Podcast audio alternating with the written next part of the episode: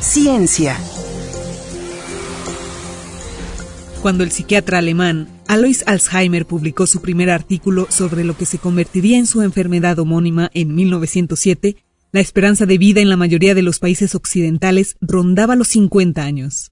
Dado que los síntomas de esta enfermedad suelen manifestarse mucho más tarde en la vida, los epidemiólogos tardaron en prestar atención a estos hallazgos. Fue hasta la segunda mitad del siglo XX que la esperanza de vida promedio aumentó y la magnitud de la enfermedad se volvió evidente. En la UAH nos hablan al respecto. Algo de crucial impacto en el tema de la salud es la detección de la enfermedad de Alzheimer. Por ello, la doctora Erika Rodríguez Torres, profesora investigadora de la Universidad Autónoma del Estado de Hidalgo, trabaja desde el año 2021 en el proyecto Usando el juego del caos para determinar el deterioro cognitivo leve. ¿Son aleatorios? O sea, todo tiene la misma probabilidad de ocurrencia o hay algún patrón inherente dentro de ellos, ¿no? Cuando la persona tiene deterioro cognitivo, no es aleatoria. Con el uso del caos se llaman mapas de Poincaré.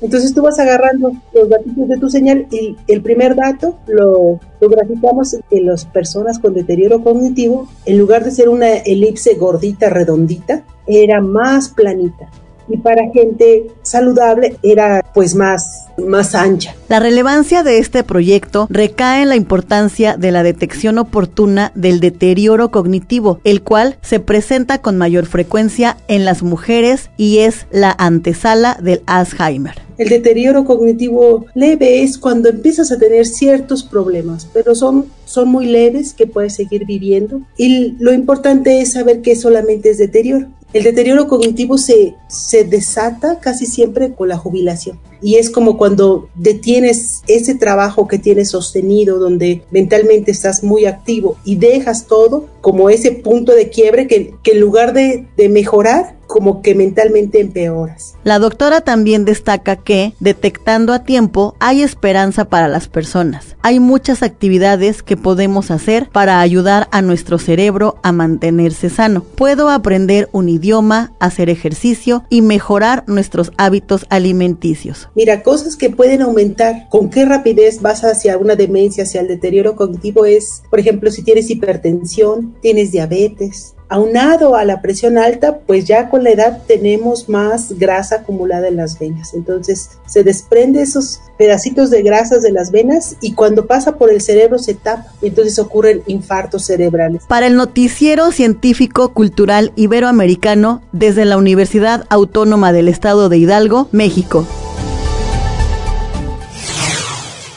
La red de ciudades más antigua de la Amazonia se esconde bajo la selva de Ecuador. En 2015, la tecnología de mapeo láser reveló la existencia de un enorme asentamiento de al menos 2.500 años de antigüedad. En la última década, durante la construcción y operación de Fruta del Norte, la mina de oro más grande del país, se encontraron piezas únicas de la cultura machinaza, renaciendo así el legado arqueológico de Ecuador.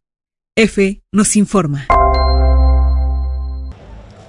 El espíritu de antepasados que vivieron hace unos 9.000 años en el sur de lo que hoy es Ecuador renace en un centro de exhibición de arqueología que alberga piezas únicas de la cultura machinaza halladas en la última década durante la construcción y operación de Fruta del Norte, la mina de oro más grande del país. Entre los hallazgos figuran vasijas, restos de plantas y alimentos, monolitos, piezas metálicas, instrumentos para triturar roca, restos de metales como oro, plata y cobre que demuestran la actividad humana de la región y que datan desde el año 7000 a.C. Con el apoyo financiero de la empresa canadiense Luding Gold, encargada de operar fruta del norte, la investigación se realizó en una franja de unos 17 kilómetros de largo por 2 de ancho, definida entre los ríos Machinaza y Zamora, en torno a la mina, en la localidad rural de Los Encuentros. María Cristina Costa, directora de Ambiente y Permisos de Ludingol, explicó a EFE. Sabemos que hacían minería, sabían que utilizaban los metales en ese entonces. Ahora también hacemos minería y comprendemos el, futuro, el, el, presente. ¿Por qué comprendemos el presente? Porque aquí es una zona geológicamente para minería y lo era antes, lo era ahora. Entonces nos permite comprender que esta zona tiene una riqueza minera que debe ser también explotada. En un recorrido por el centro al que EFE fue invitada, Acosta recordó que el proceso de investigación arqueológica avanzaba a la par que se desarrollaba la mina. Lo importante es que cuando ya eh, determinábamos a través de estas excavaciones que habían vestigios arqueológicos, que habían piezas que tenían que ser rescatadas, durante la construcción, que es donde hay remoción de suelo, teníamos monitores arqueológicos. Entonces los monitores arqueológicos se ubicaban en sitios estratégicos seguros para mirar si existían piezas que debían ser rescatadas durante la remoción de suelos.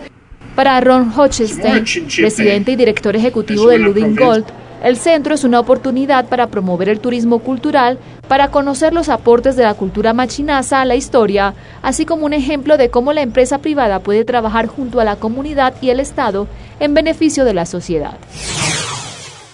La palabra escrita fue transmitida por las primeras culturas a partir de grabados en piedra o en tablas de cera. Poco después, la invención del papiro y el pergamino hizo innecesario su uso, aportando una manera más cómoda y ligera de dejar constancia del conocimiento.